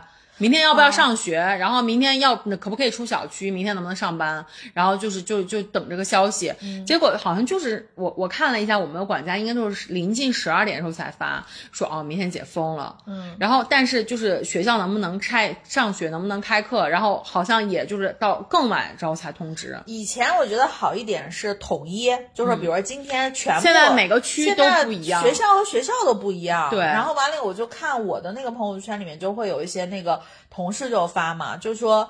呃，这个有些小区是有些学校是上学的，有些学校是不上学的，嗯，然后就是都不知道，就包括我我们的邻居也有发说，也不知道是喜是悲，反正就是他儿子是那个学校是上学的，他说他儿子就跟孤勇者一样，就自己对，去我我就觉得，我就觉得就是有孩子的家长真的很可怜。然后有的时候就学生，呃，那个一那个那个学校刚通知说明天要上学，然后大家要准备什么东西核，酸什么这对，一二啊三四五六嗯七就做了很多，然后他们准备好了之后，然后第二天就突然又通知说，哎，不好意思，我们又接到通知说不能开课。对对对所以家长真的，我觉得家长更可怜。家长真的是，而且你看，就是有的时候，因为我早上起来早去做核酸嘛，嗯很多家长都是很早抱着孩子去楼下，就是那些小朋友对，去做核酸，可能是为了早上去去上上学然后可能到早上的时候说不上学，嗯，那但是家长又要上班，嗯，因为你现在三天这种很多就是公司是正常是运作的，然后孩子怎么办？反正哎呀，就各种各样的问题，对，真的是，我觉得现在孩子真的很可怜。哎哎，我对啊，我那个什么，就我我去我就我这个去徒步，然后也是有很多的感悟。要不我们就下一次下下一期的时候放在下一期聊。你现在聊吧，我害怕下一期你忘了。对，然后就其实这次徒步，然后是燕飞，是燕飞邀请我的。他那他是在小红书上看到，因为我们这次去徒步其实是一个公益活动，就是去给就在秦岭捡垃圾。你要捡垃圾，对，是捡垃圾，然后就是因为因为秦岭就是很多人大家去游客，然后可能会有一些就是垃圾啊或者什么之类的嘛，然后是具体秦岭的哪儿？呃是一个真的你我我差点我我已经快要忘了。就是一个，就是一个什么什么是什么什么峪口，嗯，就那那就那座山啊，嗯就是其实是在呃，就就就是在那个，反正是秦岭里面，它是这样的，它是有很多地方可以选，这世界上如果没有智能手机，你真的是 它它是有很多地方可以选的。然后完了之后，它你看它这个叫守护秦岭大学生在行动，就它这个好。像有刷到过这个。哦，它这个就是就小红书上面的嘛，对然后它这个其实本身它是一个就是大学的一个一个相当于协会，是一个协会发起的，它每年都会发，今年是第九期，嗯啊，然后完了之后，它的主要的受众群体也都是大学生，然后我们也就想装嫩一下，然后完了之后就是就就就一起去的去了吗？没有，哦，就你啊俩，，就是我俩去的。然后就燕飞问我说想不想去这个？哎，我说可以啊，我说因为我其实是想看一下就是秋天的景色。对，不过你们去那天我觉得很好，天气特别天好嗯天好。对嗯，然后完了之后，我就其实挺想去看一下，就是那个秦岭峪口里面的景色。秋秋天了嘛，想去看看，还蛮好的。秋天的山应该是最好看的，就是各种各样的颜色。对，然后完了之后，我一开始看到的时候，是就是一个公益活动，捡垃圾。我想着可能就是就是大家非常的 peace，然后就是走进山里面，然后沿途然后捡捡垃圾，看看景色就回来了。嗯，结果因为我因为我因为上一次的露营，我已经对爬山有 PTSD 了，然后结果结果就是说明 PTSD 的不够。然后结果这一次，然后完了之后，后来等到大我们就钱都已经交了，因为就很便宜，三十九块钱，就是一个来回的大巴钱嘛。嗯然后结果呢，那个什么，就是星期四的时候，然后突然通知说，就跟大家通知，就说我们这个我们这个路线怎么走，时间怎么安排。然后就是十点钟嗯你们到那个多少人呀？呃四十人。呃三十多个人，哦一个大巴车刚好。就，对，它是有好几辆大巴，好几个地方，你自己可以选。哦，叫嘉峪台，我想起来了。叫嘉峪台，然后完了呢，他就给我们发，就说嘉峪台是五星路线里面的三星，嗯，就还好，你知道吗？那个星是难度的意思，难度的意思、啊就是五星里面的三星，然后还还 OK，然后完了之后大概就说爬升一千多米，嗯，然后呢就给我们安排的写的是早晨呢十点开始爬，十点到十二点半，然后是上山，我们爬到山上去，嗯，下山的时候再捡垃圾，然后是是就是四点钟的时候撤离，就这样。嗯然后我就在想，我就问人燕飞，我就说还要爬山吗？然后燕飞说啊，我也才知道原来还要爬山啊，我俩都以为是你知道，就是就是只是去捡垃圾的。那在哪儿捡？难道能在山脚下捡吗？我以为啊，然后完了之后，燕飞，然后燕飞就说应该也还好吧，爬不动就算了，可能也不要求我们爬到山顶什么之类的。嗯然后我当时其实心里面已经开始打退堂鼓了，你知道吗？然后燕飞就问我说：“呀，说你有你有没有爬山的装备啊？说你有冲锋衣吗？”我说我有啊。然后我说我还有，我说我还有一双爬登山鞋。我说最好穿登山鞋。燕飞又说不用那么麻烦吧？我觉得我觉得这个就感觉是非常的，你知道，非常的 easy，peace and easy 的那种。然后说还要穿登山鞋吗？我说我建议你最好穿上，因为可能山里面谁知道它会不会下下雨，或者前段时间有下雨，可能会有一些比较泥泞的那种嘛。我说你最好还是穿上吧。然后，然后我就说，我说你要带什么东西？我说咱们俩可以分开带一些，就是食物和能量补给嘛。然后完了之后，他说，他说有这么复杂吗？我打算带点水就可以了。我说。我说还是带一些高能量的东西吧。他说哦，他说那我就带一天的呀。对啊，他说那我就那我就买点面包好了。我说那你就光吃这个碳水嘛。我说这个没有蛋白质。我说要不就这样，我给咱俩一人做一人做个三明治吧。然后他说，然后他说三明治，你真的是爬山必备的东西就是三明治 check。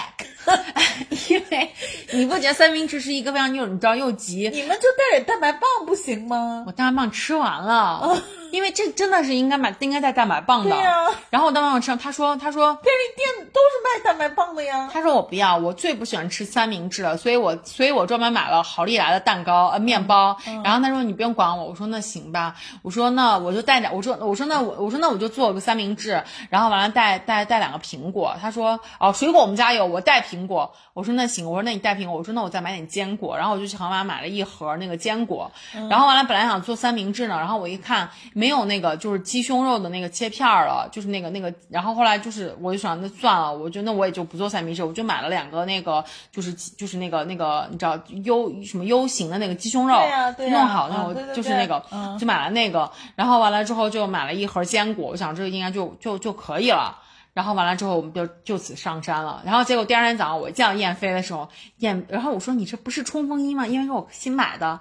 然后我说我说那鞋呢？他说新买的。他头一天，他头一天，然后就去了参加一个活动，花三十九，结果装备花三千九，去了 North Face 买了一堆。然后完了之后，他说你看我这个鞋，我觉得还蛮好看，纯白色的登山鞋。嗯。然后我就在想说，我就心里面默默想，这也太没有经验了吧。然后完了，他他背的那个就是背包嘛，本来就是还要求我们背，就是就是就是这种比较背负背负比较好那种背包。那有要求多少升啊什么的吗？那倒没有，就是其实我自己有个比较专业的那种登山的背包，但是我觉得我就只带两个鸡胸肉，然后带点水，没有必要。我就自己背背个随便的包。然后燕飞还专门找了一个，就是就是各种隔层的那种包，还背了一个那个。然后完了之后我说呀，我说你这个真的很专业。然后燕飞就说：“因为你昨天跟我讲了之后，我有点紧张，我觉得还是还是买还是去买一双鞋比较好。”但他这个态度是对的啦。我跟你说，他感激了我一路，他一路都在说。幸好你让我买了这双鞋，你知道那一路那那一路条件就是就是就是还蛮艰苦的，还会有还会有涉小溪的，你知道吗？因为嘉玉台他根本就没有看，我还在 B 站里面提前刷了一下，然后我就发给了他，我说你看一下，我说这个路况，我建议你还是买一双，还还是还是最好有一双登山鞋。然后才来才来去买的，因为那个人家还是夏天排的，会有一些就是小溪，你需要涉水，然后还有那些爬升高度非常高的。你说那块没票，那估计就是路应该不是很好走。对呀，然后就各种各样不同的路况，然后还后来就是还有那种青石板的那个那个那个那个呃那个台阶，然后我看了一下，你知道吗？有那种爬升特别夸张的，两边有铁链子，需要拉着铁链子往上爬的，在石头上凿出来的那种台阶。我就跟任燕飞说：“我说你反正你自己看吧，事实就是这个情况。”然后完了他就去买了那个鞋。嗯，然后呢，我正儿八经还应该戴手手杖和那个手套，是不是？对我们没有手杖，但是但是因为我们捡垃圾，跟我们一人发了一一双一双那种手套，和一人发了一个那种编织袋一样的那个东西。哇塞！我跟你讲，手套立大功。嗯，因为后来我们去爬的时候，真的是就是两边非常粗的铁链子。因为你说抓铁链，我觉得肯定得有手套。非常粗的铁链子，而且还有的那个地方没有两边铁链，中间是一条绳子，你抓那个绳子往上攀。嗯，你真的你可以想象出来，就是到后来就是那个陡峭的程度，就是任燕飞在爬的时候，他都不小心踢到了下面那个人的头，对，把人帽子踢飞了，就非常的夸张。然后我们就在一路爬。哇天哪，我跟你讲，就是累累翻了。就是我当时在，因为我看后来你给我发的你们那个合照，就感觉像在山顶上的，爬挺高的。我等下给你看那个那个那个我们爬的视频，你就会知道有多夸张。嗯，就是我们在头一天晚上的时候，然后完了之后，任燕飞在跟燕飞在跟我讲，你现在想起来叫他燕飞了，你真的是你都叫了一路了，你就正常说吧。他跟我讲，他没有冲锋衣，没有没有没有鞋的时候，然后我跟他发那个视频的意思，其实是说要不就算了，你知道吧？然后完了，他再给我发这个，我就在试探他，我说。嗯，他说，他说啊，他说那你的装备好齐全。我说我也就一件冲锋衣和鞋啊，不齐全啊。然后他说，可是我什么都没有哎。然后我的意思，我我就感觉到，我就跟他说，我说，那我们现在是在打退堂鼓的意思吗？你这样一说，燕飞 心里就是想说，本来是你这么问了，你是不想，你你是你是坚持要那算了，因为我觉得燕飞很很很喜欢，就是。就是随着，就他没有那么坚持的很。然后燕飞立刻跟我说：“不是，不是，不是，我还是要去的，还是要，我们还是要去的。”然后结果第二天早上我们俩见面的时候，燕飞跟我讲说：“我昨天晚上三点钟才睡。”我说：“为啥？害怕？不是 紧张？不是，她头一天晚上被拉去，被拉去 social 了。哦，就是她老公的那些那些那个就是同事，要带要要去 K 歌。哦，他唱了个 KTV，他去唱了个 KTV，然后完了之后还一直搞到凌晨三点钟才回家。然后完，他说他当时的想法就说，要不然我就跟丸子发一条微信说就算了吧。然后呢，结果其实殊不知丸子也在等他这条，我真的一直在等他。但是呢，他就想说不行。然后我他说我转念一想，不行，这个活动本来就是我我邀请丸子一起去的。对我估计他就是这种。我这个时候再说我们算了吧，感觉就非常的就是。是不厚道，你知道吗？然后我就跟燕飞讲，我说下次如果这种情况，一定要勇敢，一定要勇敢说出来。我说我一直在等你跟我讲，我说我根本就不想爬山。燕飞说啊，是吗？你不怎么不早说？就我们俩其实一直在等互等对方说，要不就算了吧。结果大家都没有像不像那种狗血的爱情片？结果结果大家都没有勇气说啥，结果就两个人，你知道吗？两两个人就非常的，你知道，就是被对方鼓着劲儿，然后完了之后就一上头就去爬铁链了。哇塞！我跟你说，那一整路上，我们俩都在想说，为什么我们要来？为什么我们要来？因为燕飞本身就，其实燕飞本身他体力还可以，嗯，就是他之前也就是他爸是一个户外的，你知道，就是一个户外论坛的户外论坛的队长那种的，所以他可能基因里面流淌着户外的血，所以就，所以就虽然他非常的不爱运动，了基因里。不爱运动，但他其实就是对于爬山，他说他自己非常有自信。嗯，然后结果就是我们我我们就在那个整个爬山的过程中，就但其实燕飞他自己本身他就一直在跟那个队长说，什么时候捡垃圾，怎么还不捡垃圾？因为他自己其实非常热爱公益。他说他来的这个过程，他来的主要目的是为了。捡垃圾，我们其他人都是为了爬山，顺道捡垃圾。他是为了捡垃圾，只能去爬山，就这个类型。嗯，然后完了之后，就是他就，然后队长就跟我们讲说，我们等到爬到山顶上的时候，下山再捡。是一个是那个学生，是你是你是你们学校的学生哦，研究生哦，对，还是你校友哦。哎，那如果是这种情况，那你们那个队里面大部分的都是学生，全是学生，只有你俩不是？不是，几乎都是学生，但是也有那些，比如说就是学校的老师什么的也是。是有的哦啊，因为我们那个就是巴士，然后就是去停靠的点都是各大高校哦啊。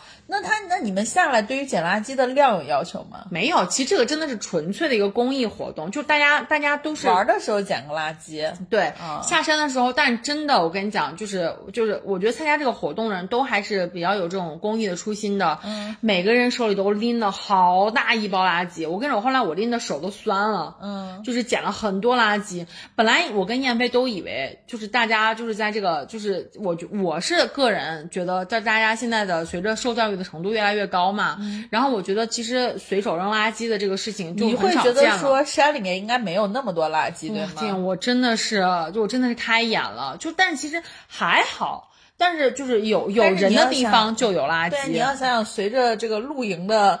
就是火热，我觉得尤其是在那个相对比较低的海拔的地方，应该挺多垃圾。好，我跟你讲，你太天真了，那个地方根本不能露营，因为环境非常的险象环生，就那个路。然后完了，等到我们爬到我们爬到最高点的时候，它是一个叫龙脊的地方，嗯，就是龙的哦脊背，龙龙脊我知道这个，一个龙脊，一个龙头，然后完了之后，那个龙脊，我跟你讲，真的就只能容下一人走，它就是那个一个山的非常非常陡峭、很窄的地方。然后完了之后，就是我们到那个地方了之后，然后就领队就跟我们讲说，我们就不要过去了，因为龙脊前段时间有人掉下去了。嗯，就是很危险，嗯下面就是悬崖，很危险，所以就为了大家的安全，就是大家不要再再过去了。而且我记得我我记得我不恐高，但是我走到那个地方真的很害怕。我告诉你，我是从什么时候开始恐高的？我是从新西兰蹦完极我就开始恐高了。哦，我我那我是不是也是因为这样？我真的，我跟你说，我本来也不恐高。我真的就是特别害怕，你知道吗？因为就是有在我们还没到龙脊，在往龙脊走的时候，然后那一段路非常吓人。他就是拿石板，就是大概可能有一米的这个石板，然后铺成了一个路。然后一开始这边还是悬崖，然后你我我跟你说，我都差点贴在悬崖上面了。然后这边就真的就是就这边是山壁嘛，这边下面就是悬崖。然后我就特别害怕，我都不敢看，我真的特别吓人。我站那个上面，我真无法无法自控，腿在抖。嗯，然后走一走，这边连那个峭壁都没了，就是两边悬空的，什么都没有，没有任何抓的地方，就靠自自身的平靠衡。自身的平衡。那不是山顶上应该风也很大呀？就是就那块儿好像应该还好，就上面有一些树啊什么的，就那一段是还好，没有什么风。哦，那就还那还相对来说好一点点。我真的很害怕，我都快我都快快跪在上面爬过去了，真特别吓人。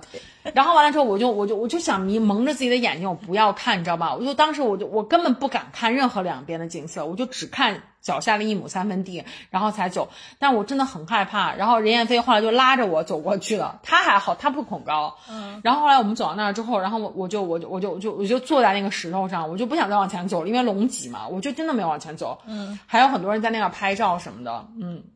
反正我也是，就是 说一个方面的，我也是不知道什么。我我后来我自己盘了一下，嗯，我觉得就是我在新西兰蹦完极之后就开始恐高，就是我会在高地方往下看的时候会不适，啊太吓人了，对，会不适。那我可能也是这个，我因为我就在想，我我以前就是恐高感觉啊。好像生理上什么东西被改掉了。对对对，就真的很吓人。对然后完了之后，嗯，很，我跟你爬这个山的人都是年轻人，嗯都特别年轻，然后有很多不同的群体，然后都在爬这个山嘛。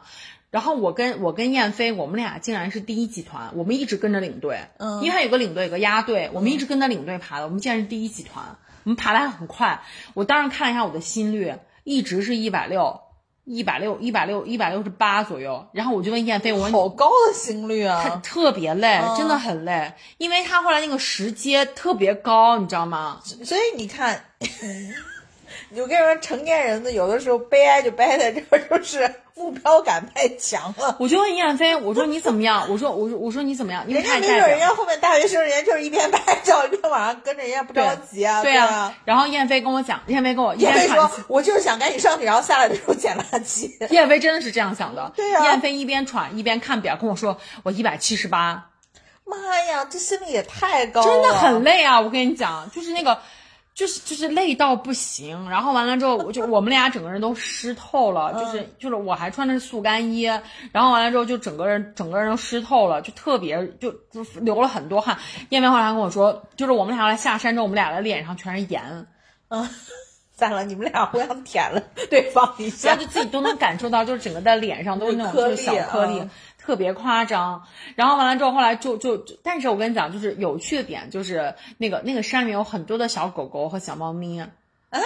嗯，山里面为什么会有宠物？就它不是宠物，就是就是那个野生的，就是就是就是野生的小猫咪，野野他们猫。在龙脊上吗？没有，他们就是在，就是我们就路过的有一些地方，可能有休息的那些地方，小庙啊什么的，然后就有的那个小狗狗、小猫咪，然后就在那就是就是就等着人投喂嘛。哦那小猫咪都可胖了，就特别可爱，然后然后就是随便让人撸的那种。那还行。对，然后小狗狗也很可爱。然后我们俩、哦我们就一直就是靠这个信念，然后支撑着我们一直往上爬那。所以你们的休息点就是去吃东西的地方是要在龙脊吗？还是就怎么？因为你们不是一般就是是中间我们会有一个分水岭的地方，就相当于大概在半程的地方，嗯然后那个地方还会有农家，就是可能会卖凉皮儿什么的，然后那个地方相当于卖饭的地方。稍相对于稍微大一点点的，就是一个一个一个一个，就大家可以休息的地方了。嗯嗯然后我跟你讲，那个地方大概跟你们家就是可能跟你们家半个客厅一样这么大。嗯。然后一半儿的地方被人辟出来，就是他们在卖那个凉皮儿。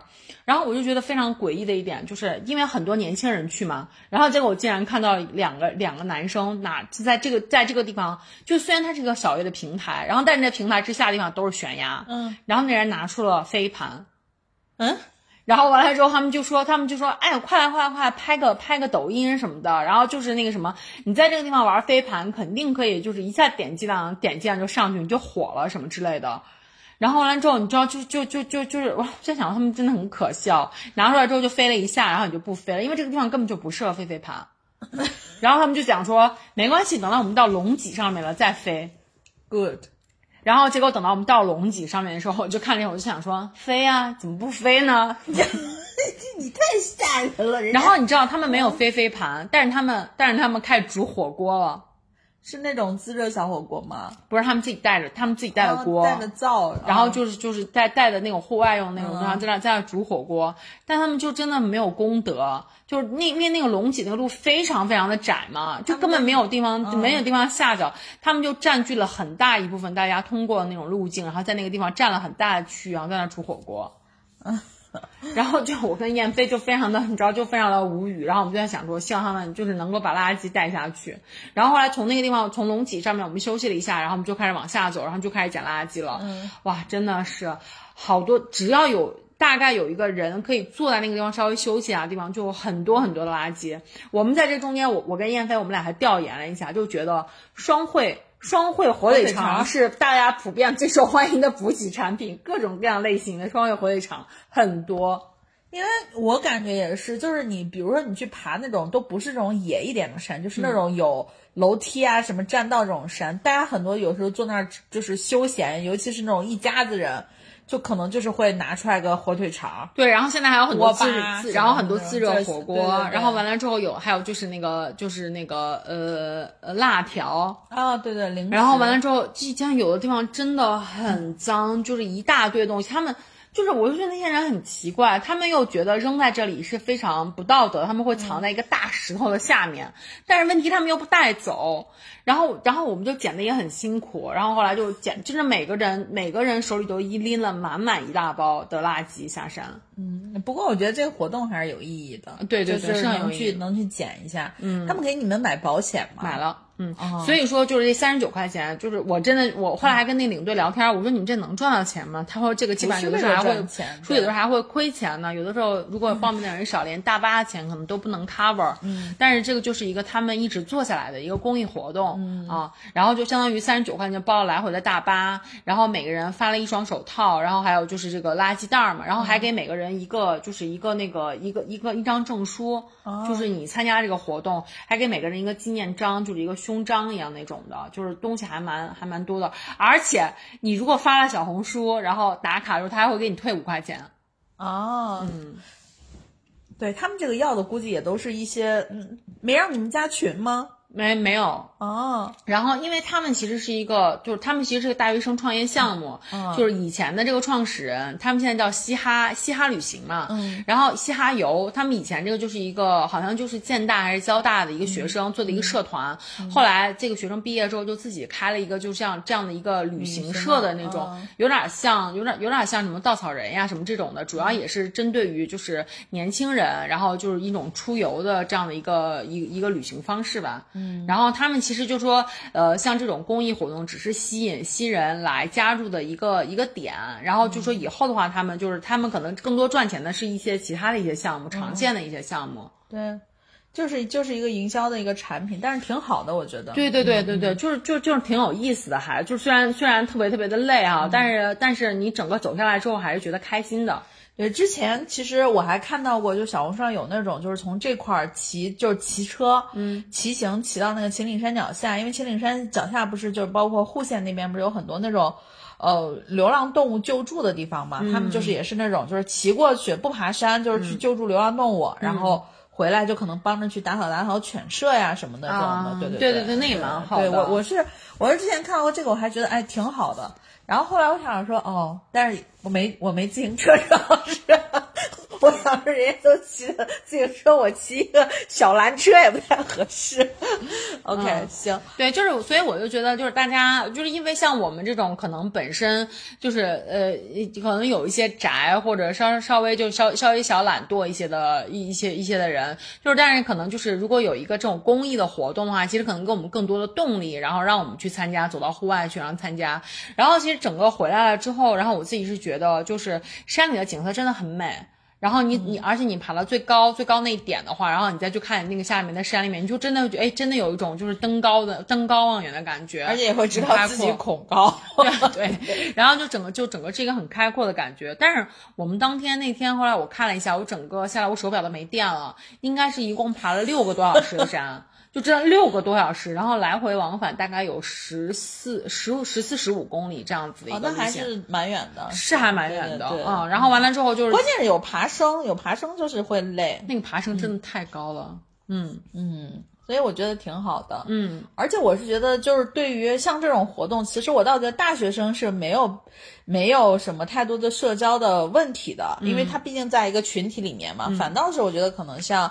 这种，如果你看到了，你可以约着你的朋友或者一块儿去就参与一下。其实其实有有人组织就挺好的，你自己一个人你总不可能说。我进山捡垃圾去，对吧？对对对对，他们这个整个的这个配套啊，然后补给啊什么的都还蛮好的，就是包括像这个领队和押队，领队还会一直给你在不同的路口绑丝带，然后就提醒你要怎么走或者什么的，就都整体来说，觉得他们整体来说还是还是比相对来说比较成熟的，嗯，比较有经验的应该，嗯，对对对，所以我也觉得就是这个活动还蛮好的，但是真的第二天回来之后，就就就就整个就就就我很奇怪，就是我的小腿很酸。